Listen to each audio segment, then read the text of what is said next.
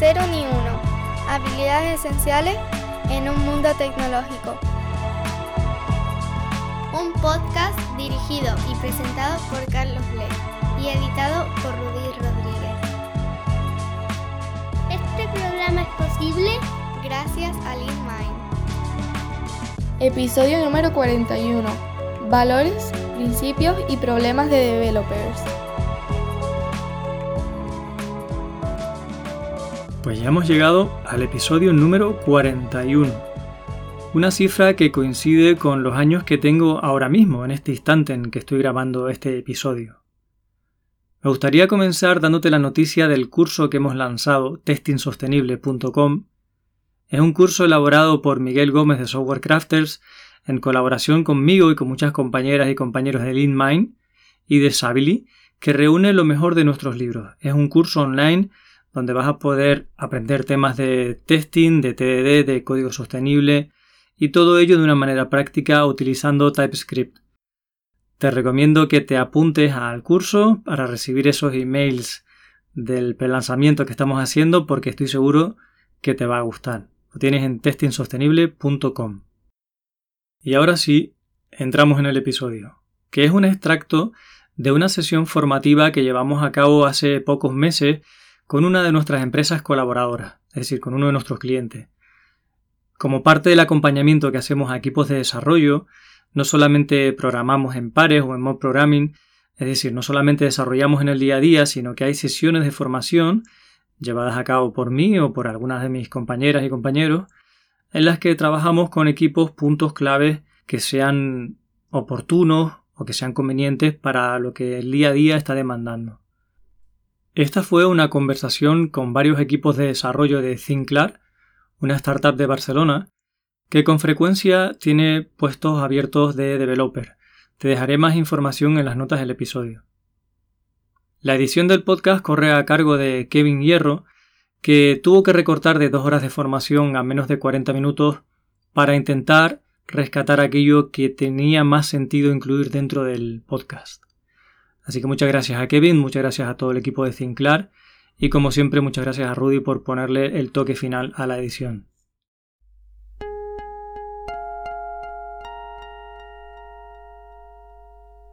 Stream Programming es una metodología o un método de trabajo que se desarrolló a finales de los 90 por personas pues, que tenían mucho tiempo programando y que se unieron en un proyecto muy grande que era para Chrysler, la empresa americana de coches.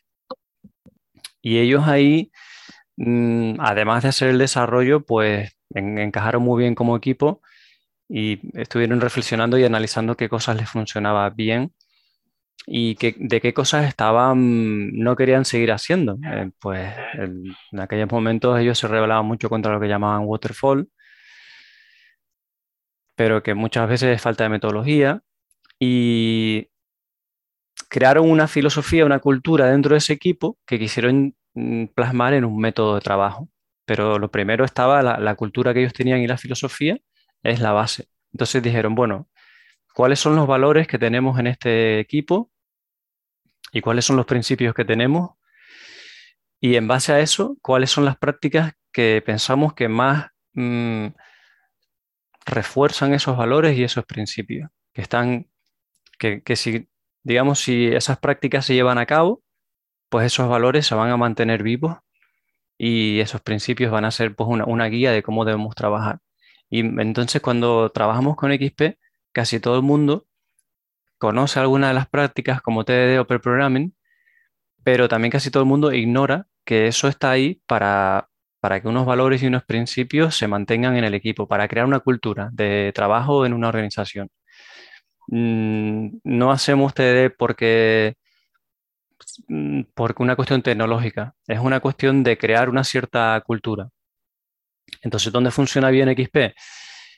Mm, en equipos donde hay mucha confianza entre las personas, mucha confianza en la organización, hay, la gente se siente cómoda y hay mucha transparencia, no hay miedo, o sea, no es un entorno conflictivo donde la gente pues tenga miedo a expresarse o, haya una cultura de blaming, de señalar con el dedo a quien hace mal. en todas las organizaciones hay momentos puntuales donde a, veces pasan cosas de ese estilo, ¿no? Pero hay más o menos como unos niveles de, de dificultad, de conflicto, de, toxicidad, si queréis, en los equipos y organizaciones que, que, van a hacer que no se pueda implantar XP, ¿vale? Porque en este equipo de personas trabajaban como amigos que se hicieron mmm, y había una complicidad entre ellos que hacía que funcionaba XP para ellos. O sea, si yo me voy a... Yo he trabajado en entornos, en banca, por ejemplo, donde ahí todo el mundo se hacía puñaladas unos a otros a, todos los días, a cual más grande. Y eh, no toda la banca es así, también está en banca que, que, se trabaja bien, pero en ese entorno mm, no iba a funcionar poner XP, porque ahí lo que funcionaba era la técnica de ponerle la zancadilla al otro todo lo posible y vamos, era un entorno de guerra total.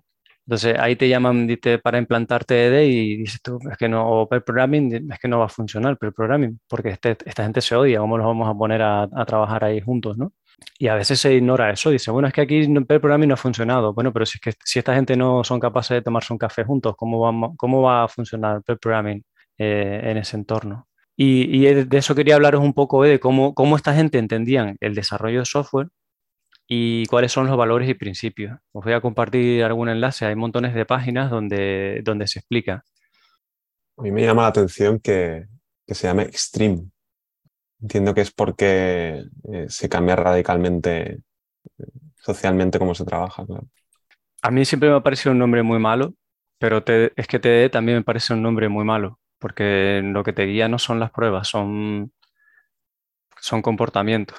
Me parecía mejor nombre BDD que vino después. Sí, el nombre, el nombre creo que es muy desafortunado porque da la impresión de que es algo radical. Y en, sí, no nos gustan las cosas radicales, ¿no?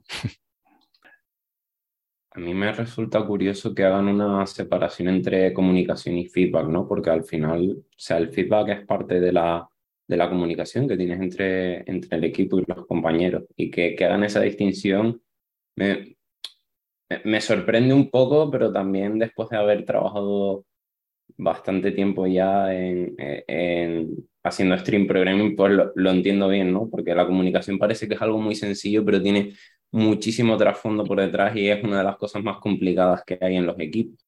Aquí yo entiendo el feedback por, por el XP también por la parte del código. Yo como lo, como lo entiendo yo, ¿sabes? Obviamente estoy contigo, el tema de comunicación el feedback entre personas es básico y es muy parecido, pero aquí yo creo que también le dan ese peso por el feedback del, propio desarrollo, que creo que también, ¿no? En pasitos pequeños, todo, te da feedback. De, o sea, yo a lo mejor lo puedo separar, no sé, como lo entiendo yo siempre cuando hablan de feedback, eh, se parte también en el código. Yo creo que feedback es algo muy específico dentro de comunicación, incluso, se puede, porque fácilmente lo podríamos poner dentro, pero tú puedes comunicarte y no dar feedback. o sea, te puedes comunicar sobre muchas cosas, ¿no? Bueno, y puedes dar feedback y que nadie te escuche, en cuyo caso tampoco es comunicación.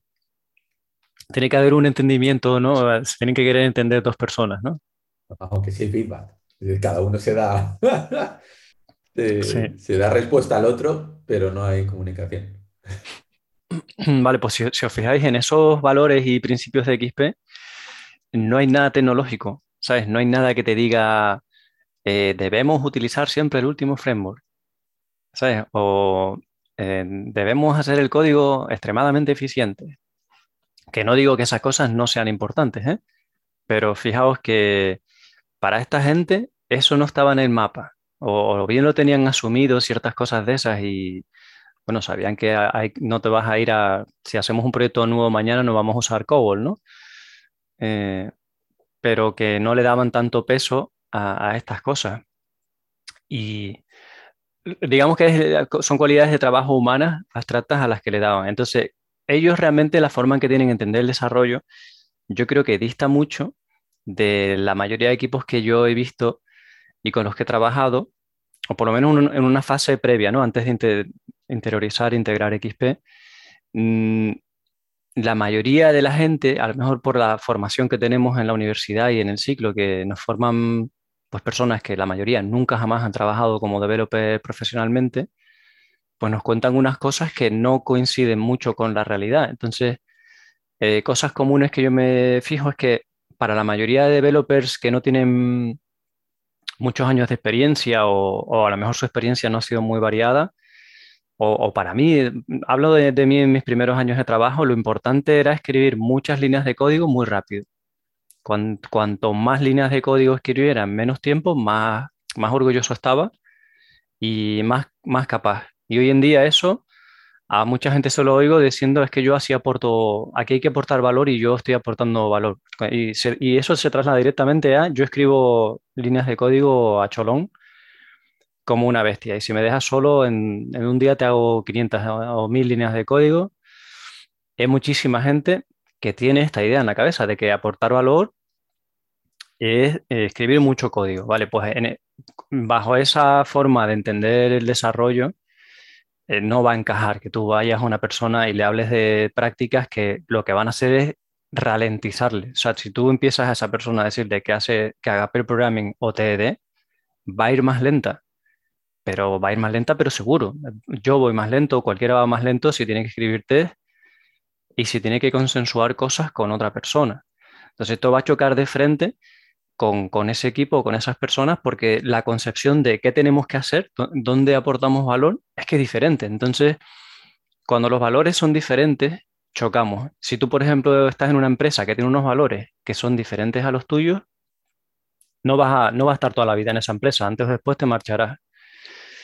Pero, y si lo mismo con tu pareja, si tú tienes unos valores totalmente distintos a los de tu pareja, eso es difícil que funcione durante mucho tiempo con, tu, con tus amistades. No digo que todo el mundo tenga que ser igual, pero los valores que más importantes, o sea, aquellas cosas a las que tú le das valor, deberían de coincidir bastante para poder trabajar juntos o llevarte bien con la gente. Y el, lo que encuentro más a menudo es que como no hacemos un ejercicio en los equipos y empresas de poner encima de la mesa qué valoramos y cómo, cómo entendemos esta profesión, lo que hacemos es directamente ir a introducir las prácticas. Entonces se produce un, choque ahí y, una guerra, ¿no? Y gente que, se pone a la defensiva porque están atacando sus valores. No, los valores son eso que nos hace saltar, que nos hace ponernos a la, guerra, porque yo lo valoro mucho. Entonces, si yo lo valoro y tú no lo valoras, tenemos un conflicto. Y luego la otra cosa que hace que, que una adopción de un nuevo método, forma de trabajo o cultura no funcione, es si la persona que llega o el, grupo de personas que llegan a ayudar en esa transformación no entienden el contexto de las que están ahí en la trinchera, en el día a día, batallando, si no son capaces de ver que, cuáles son sus dificultades, eh, cuáles son los, méritos, las cosas buenas que se le dan bien, ¿no? Si, si yo vengo a decirte qué tienes que hacer y yo no reconozco lo que estás haciendo bien, positivo, las dificultades que tienes, eh, y todo lo que te digo es que haces las cosas mal, las tienes que hacer mejor y tal, pues eh, se produce lo mismo. Ahora si la gente se pone a, la defensiva. Mm, una vez que, en cambio, si yo reconozco tu labor, si yo mm, soy capaz de ponerme en tu lugar, de entender las dificultades que estás teniendo, ahí es posible que una vez que tú te sientas que yo te valoro y te reconozco, tú quieras que hagamos algo juntos, porque yo ya te he reconocido como una persona válida que se está desenvolviendo lo mejor que puede eh, en ese contexto, que está aportando mucho. A partir de ahí, puede ser que digas, bueno, pues ahora que eres uno que, me entiendes, ¿sabes? Que, ves cómo soy, que, me aceptas, que me reconoces, ahí yo sí estoy dispuesto a que me propongas cosas. Y de eso que me propongas, pues a lo mejor mm, me funciona y vamos en esa dirección. Y esto tampoco suele pasar cuando hablamos de una transformación a lo mejor llega alguien que está en una posición de manager, de jefe de lo que sea, quiere implementar algo y viene dando látigo, ¿no? Viene diciendo, viene como chicote, ¿no? Eh, los programas de televisión hacen mucho daño porque te cuentan una, algo que es totalmente irreal contra, y contraproducente, ¿no? En los programas estos de que hay un juez de gente cantando la voz, ¿no? American Idol o tal, eh, o el este de cocina, los concursos de cocina, eh, si os fijáis, la gente que hace de jurado, de, expertos y tal, tratan a los demás a la patada, les humillan, nunca les dicen lo que han hecho bien. Y hay mucha gente que, se cree que esa es la forma de, hacer una transformación o, de liderar, porque es lo que ven en la tele y es todo lo contrario, o sea, eso es lo que no debes hacer. Yo, estoy ahora tocando en una batucada, ¿no? En un grupo de batucada y el, y el, y el nivel cultural de la gente que está ahí es totalmente variado. Hay, habemos gente de todo tipo. Y el, que, la el que la lleva, pues eh, nos insulta, eh, nos dice que nos tocamos como la mierda, que, que, no, que algunos que no vayan más, hace todo lo hace montones de cosas que son vistas en la tele. Yo no tengo confianza con él para decirle nada ni, ni me voy a meter en ese berenjenal. Pero, ¿sabes? Lo veo, digo, es que está haciendo tantas cosas mal para llevar un grupo adelante. Luego hace algunas bien. hace unas cuantas que están muy bien hechas, ¿no? Pero digamos, así no te va a ir, no vas a estar feliz y la gente no, de hecho se va un montón de gente continuamente porque se pasa, le falta respeto y cosas así y se va, ¿no? Pero esto lo he visto en empresas también. Entonces, bueno, eso es lo que quería contaros un poco, que no es trivial mm, introducir esto y, que si no nos, mm, como equipo mismamente, no hacemos ese esfuerzo de ver qué valoramos y qué deberíamos priorizar, mm, va a haber un montón de fricciones. Desde el punto de vista de las personas de negocio, lo que esperan, lo que necesitan es que seamos predecibles desarrollando. O sea, si tú tienes una... A mí me gusta compararlo con las obras, ¿no? Eh, los gomeros dicen, en obras te veas, ¿no? La, maldición del gomero. Tú tienes un... Están haciendo un edificio y han tardado un día una persona en, hacer un, muro de dos metros, yo qué sé. Vale, pues... Y la persona que está encargada va a esperar que generalmente se tarden dos días para un muro similar. Pero eso no pasa en software porque cuando lo, lo agarra otra persona a la tarea, no entiende tu código, ya tarda mucho más y porque conforme va pasando el tiempo, la dificultad de entender ese código y cambiarlo es mucho mayor. Entonces, realmente lo que necesita negocio es que siempre tardemos más o menos igual en desarrollar. O sea, la cadencia que tenemos al principio cuando el proyecto es Greenfield, lo que sería fantástico es mantenerla durante el tiempo. Y si os fijáis, no es así. Empezamos el Greenfield eh, como un cohete pero la curva suele ser exponencial hacia arriba. Conforme va pasando el tiempo, cada vez nos cuesta más y nos cuesta más, mete mano más gente, este se va a la empresa, no hay documentación, llega al otro, hace lo que buenamente puede, empieza a hacer cosas en paralelo. Y eso es lo que a la gente de negocio le vuelve histérica y, le vuelve loca y no, y no lo entienden. Decir, pero si, pero ¿por qué no funcionáis como hace tres meses? Entonces ahí es donde eh, tenemos que buscar esa profesionalidad de decir rápido y lento. Bueno, más que rápido y lento, deberíamos ser predecibles. Porque ellos... Sostenibles en el tiempo. Claro, claro, que ellos, que ellos puedan, porque negocio necesita hacer predicciones, ¿sabes? Decir, mira, hemos hecho esta salida a producción en este mes, eh, tienen que tener un plan, porque si tú piensas en cómo se gana el dinero, ¿no? Y si tú harías con tu dinero lo que haces en en el código. Eh, tienen que pagar nóminas todos los meses, tienen que a lo mejor hacer una campaña especial, un gasto especial en algún momento del tiempo. Si para poder tener un plan y si vamos a hacer un lanzamiento dentro de tres meses, el equipo que tienen debe de, responder. Y mm, cuando pasa el tiempo no somos capaces de responder.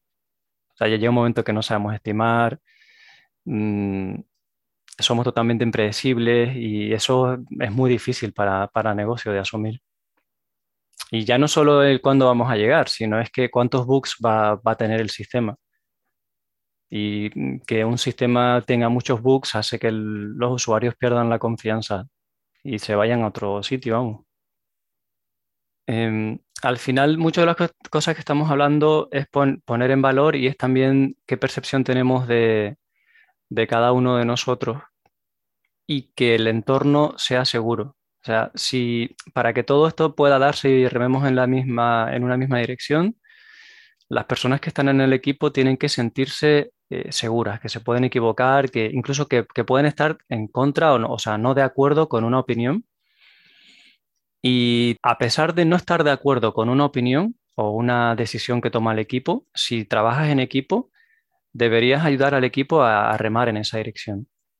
Que eso tampoco es fácil, pero es parte del trabajo en equipo. O sea, el equipo ha tomado muchas decisiones que yo estoy de acuerdo con ellas y alguna que no. Bueno, pues aunque yo dejo por escrito o dejo eh, conocimiento de que yo no estoy de acuerdo y lo puedo, me siento con la seguridad de expresarlo en este entorno, pero lo ha decidido el equipo y le acompaño.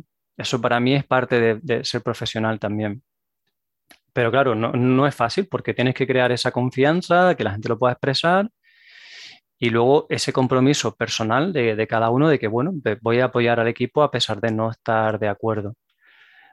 Eh, las peores organizaciones son aquellas en las que la gente no, va de frente, no te dice eh, si algo le gusta o no. Es casi peor que en las culturas en las que ya la gente se ataca directamente, porque cuando la gente, aunque se lleve mal, dice las cosas, eh, puedes diagnosticar qué está pasando, puedes encontrar problemas. Pero en aquellas en las que la gente no, nadie dice nada, son corrillos y chismes y tal, ahí es donde culturalmente lo tiene más difícil. Y entonces hay una parte de organización, de trabajo organizacional, pero hay una parte personal también, que es de, gestionar el ego, ¿no? El, ego es al final eh, la percepción que tú tienes de, de cómo eres tú y de cómo trabajas en este caso. Y tienes que querer estar abierto o abierta a cambiar cosas de tu forma de trabajar y de, ver el mundo y eso pues tampoco es fácil. Por eso que todo el mundo no, no le funciona una transformación metodológica o cultural.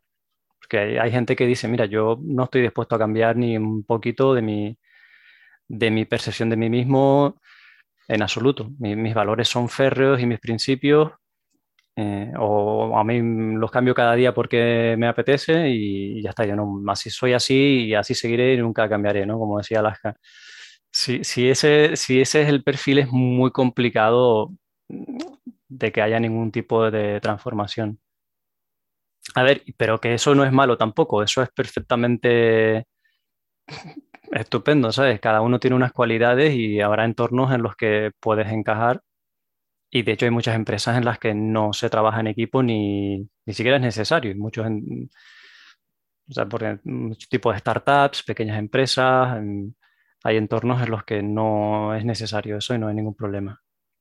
Mm, hay otra cosa que nos pasa en el sector mucho y es que tenemos casi todos los equipos que conozco, digo, 99% tienen una sensación permanente de urgencia, de, prisa, que en la gran mayoría de las veces no es real. Es decir, estoy seguro que os pasa un montón de veces que estáis en la silla escribiendo código y lleváis una hora con unas ganas horribles de mear, con la vejiga llena, ¿sabes?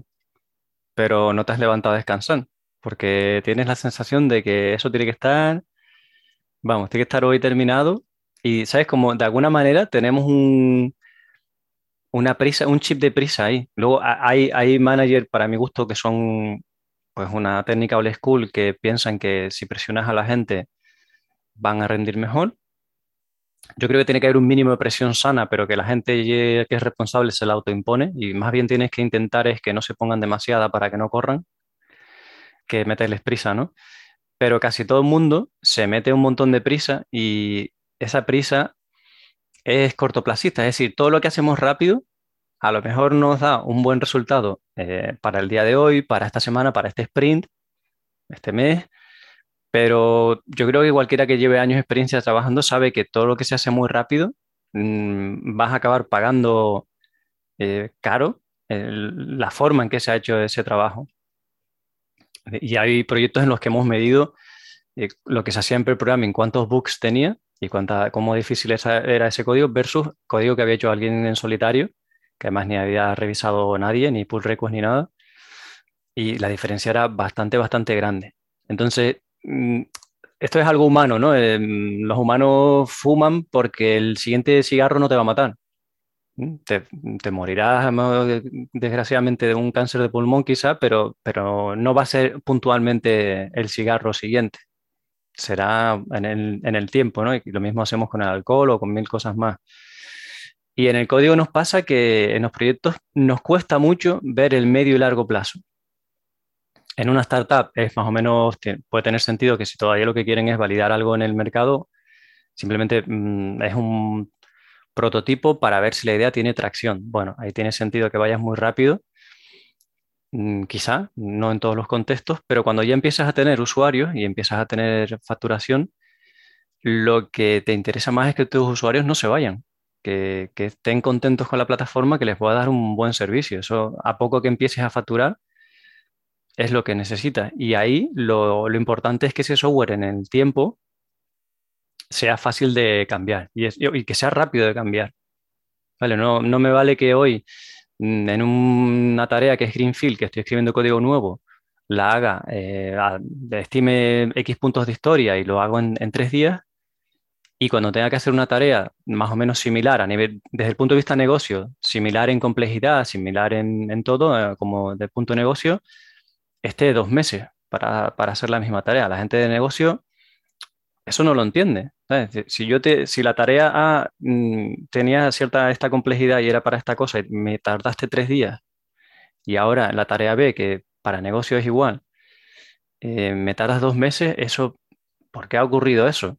Y la, responsabilidad de que eso pase la solemos tener las personas que programamos, no la suelen tener las personas que están gestionando, porque eso se, eso se debe a que hemos metido tanta complejidad con el paso del tiempo que tardamos muchísimo en entender cómo cambiarlo, dónde hay que tocar, cuántos ficheros, eh, rompemos otras cosas por el camino. Y eso pasa eh, igual en montonazo de, equipos. No son muchos los que dicen, oye, vamos a, vamos a tener una visión de corto plazo, pero también de medio y largo, donde no valoremos solamente el, sacar cosas a toda velocidad ahora, sino que valoremos que lo que se quede hecho esté, esté bien. ¿Vale? Y que esté bien en, en Stream Programming lo que dice es que, eh, bueno, pues tiene que tener test. Y el código tiene que comunicar la intención de las personas que, lo han programado. Las cosas tienen que estar hechas de una manera lógica, coherente e, intencionada. No puedes encontrar un fichero programado con un estilo, otro con otro estilo diferente, ¿no? Aquí uso funcional, aquí uso objetos, eh, aquí, en fin, aquí pongo la lógica en esta capa, pero en otra tarea pongo la lógica en otra capa diferente muchas veces programamos de manera arbitraria.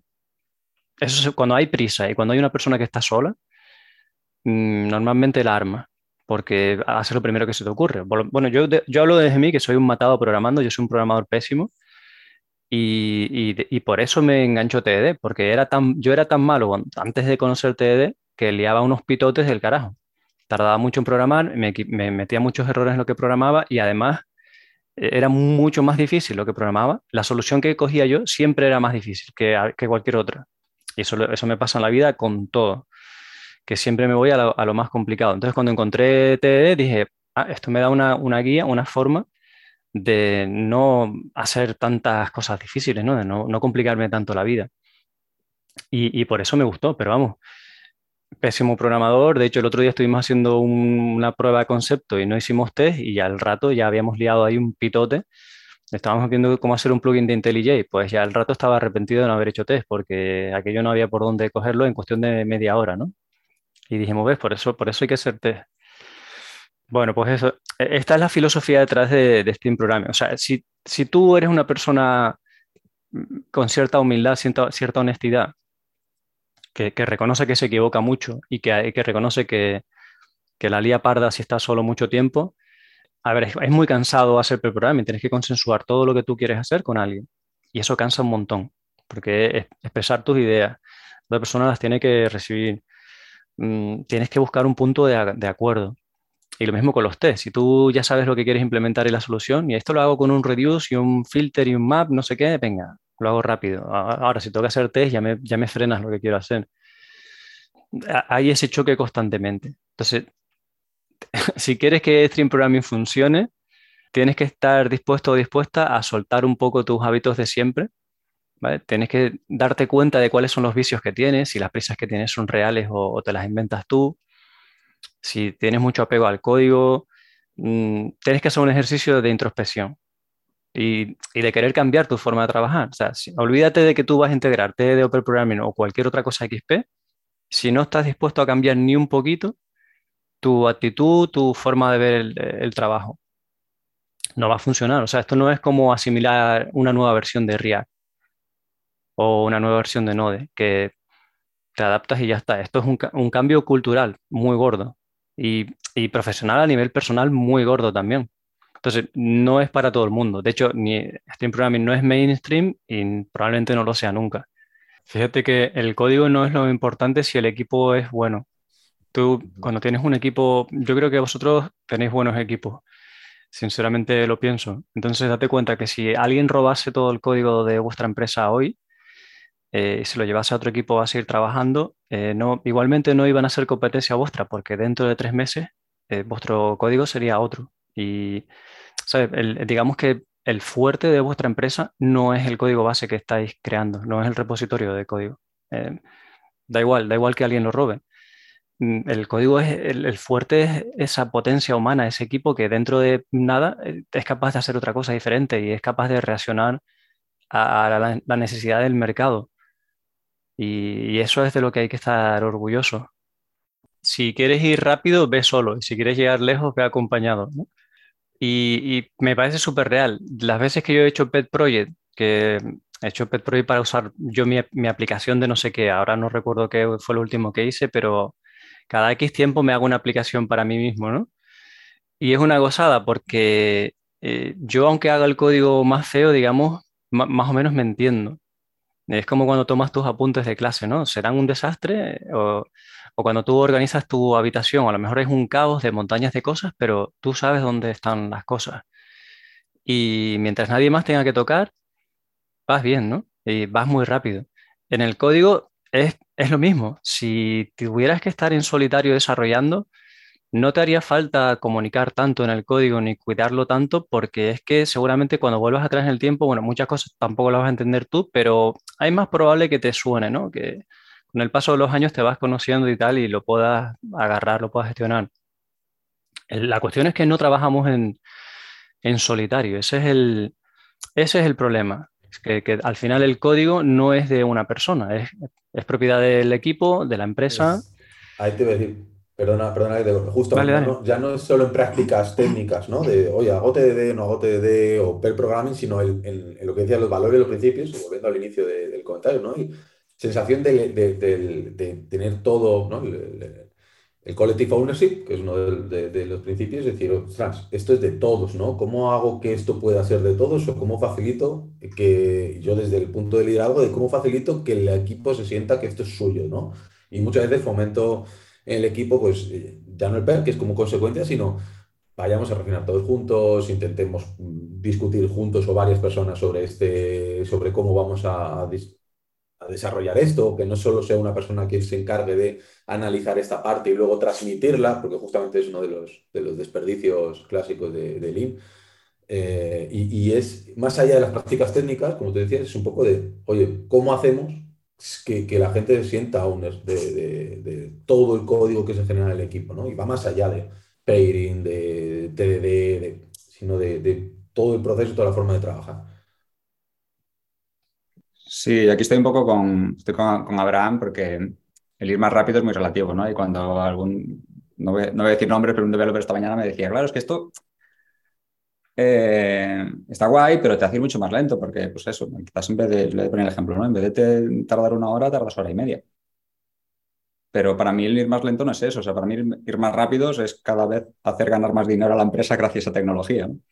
Eh, y eso va, no, va de que las tareas vayan más rápido, ni que el sprint salga mejor, ni que hagas más story points, ni que ni, siquiera que el cycle time dado sea, sea, sea más bajo, ¿no? sino que de forma sostenible consigamos entregar valor al producto y nos haga ganar más, más, más dinero. ¿no? Y todo esto al final lleva, lleva a eso. Y, quizás el precio que hay que pagar es que ahora las tareas, pues en vez de hacerlas en tres horas, las haces en, en, en cinco, pero gracias a eso consigues un equipo que produce más. Eh, a, largo, a largo plazo.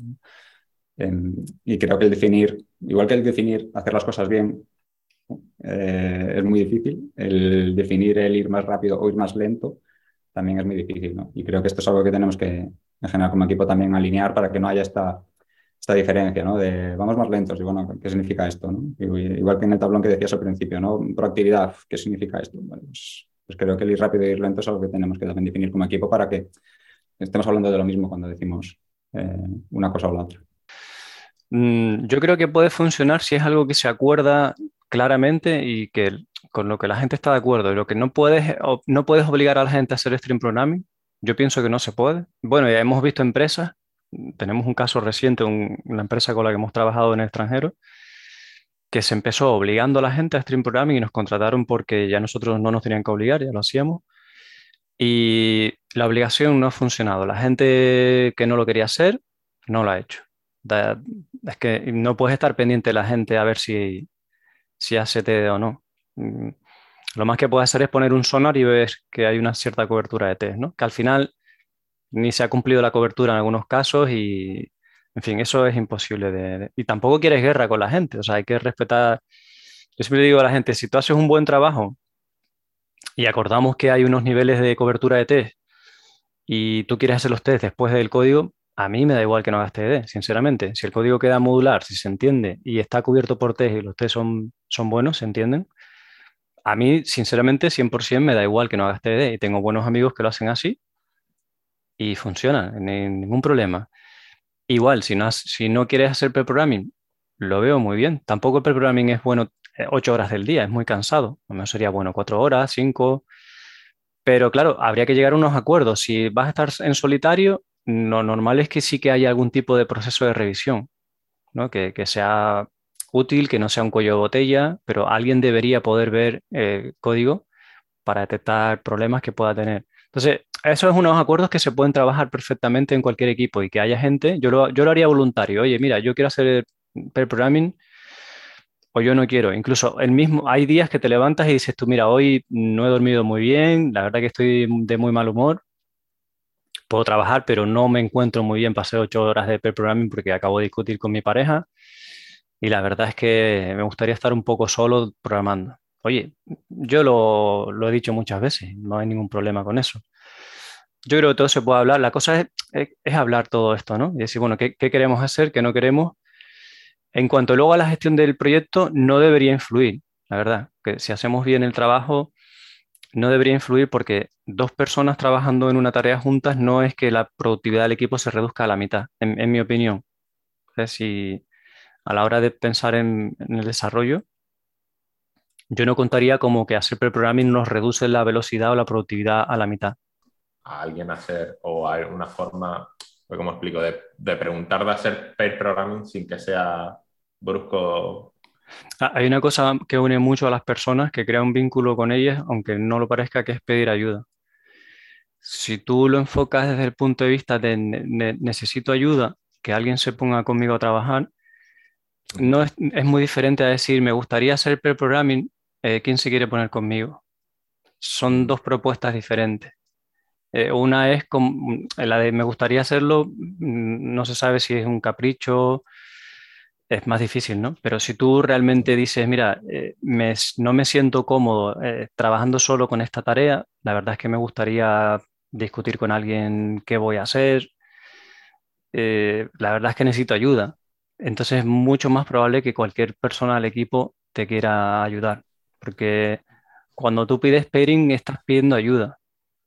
Eh, es así, es así. En, no sé, yo, me lo han comentado, nosotros cuando llegamos a una nueva organización, como no queremos forzar tampoco este tipo de cosas, pues muchas veces, eh, oye, ah, estoy disponible, pero en realidad deberíamos decir, no sé qué hacer. Si alguien se pone conmigo y no me ayuda, yo no voy a poder trabajar bien. Entonces, no tengan problema en pedir ayuda. Es, es, una forma de crear un vínculo fuerte ahí entre las personas, que eso de nuevo te requiere humildad porque tienes que reconocer que necesitas ayuda y eso hay gente que lo ve como una debilidad, pero eso nos conecta. Yo, bueno, un poco al hilo, sí, al hilo de, de lo que estabas comentando, un par de cosillas. Creo que para Solpeir es muy importante porque en el fondo ese rato que estás con esa persona, estás a eso. O sea, cuando estás solo tienes muchas más posibilidades de despistarte con algo, de que alguien te escriba porque te pregunta una duda o tú tengas que preguntar una duda, entonces tú te interrumpes, interrumpes a la otra persona. Y yo sí, las veces que, que lo hemos estado haciendo, yo sí he tenido la sensación de que ese rato estás absolutamente concentrado en eso. Entonces es mucho más fácil que sientas ese avance, ya no tanto por colaborar o no, sino porque no tienes desenfoque, ¿no? Y de hecho, un poco, al hilo un poco de lo que en su momento vimos también con el tema del podcast que estamos escuchando, al final la persona que, que, está llevándolo es la que está un poco más pendiente si hay alguna cosa que ver en el Slack y demás, y el que está escribiendo está escribiendo, con lo cual quitas ese desenfoque, con lo cual ahí ya yo creo que sumas, ¿no? Yo creo que al final todo, todo el mundo queremos hacer bien el trabajo. En donde chocamos es en, en qué significa hacer bien el trabajo. Ahí es donde suele venir el choque, que cada persona lo suele ver de una manera diferente. Entonces, claro, cuando pones stream programming en juego, hay de todo. Hay gente que lo ve una aberración, hay gente dogmática que llegan al punto de crear mal ambiente en los equipos porque no se ha hecho perfectamente bien como ellos consideran que es bien TDD, que luego muchas veces ni siquiera ellos saben hacer bien TDD bajo mi criterio, ¿no? Pero no, es que como no has hecho esto perfectamente bien, yo ya me enfado contigo, te falto el respeto y tú estás creando mal ambiente en el equipo. O sea, justo estás rompiendo Stream Programming, que era algo para que tengamos una buena comunicación y tal. Pues tu visión radical y dogmática de las prácticas resulta que lo están estropeando todo y no te estás dando cuenta. Eso ocurre también, claro. La gente que, tiene buena capacidad y que, es buena profesional no te da problemas de ese tipo de problemas de, de maníacos o, al final son problemas del ego, ¿no? De, manías que, intentan imponer a otra gente. La gente que está muy preparada y es muy capaz no te da guerra en ese sentido, ni, con una metodología ni con otra. Se van a intentar buscar la vida para ayudarte y trabajar bien y, ser pragmático. La gente que a lo mejor mm, tiene más inseguridades, no tiene tan claras las ideas o, o se ven más incapaz o o más limitada es la que te, va a plantear más problemas con metodología o, sin ella. Y, que no pasa nada, todo el mundo está en un, momento de, evolución vital, ¿no? Y cada uno con sus cosas, todo el mundo va cambiando. Pero cuando, encuentres a alguien que digas tú, me, da gusto trabajar con esta persona, esa persona va a ser flexible y mm, va a ser muy pragmática.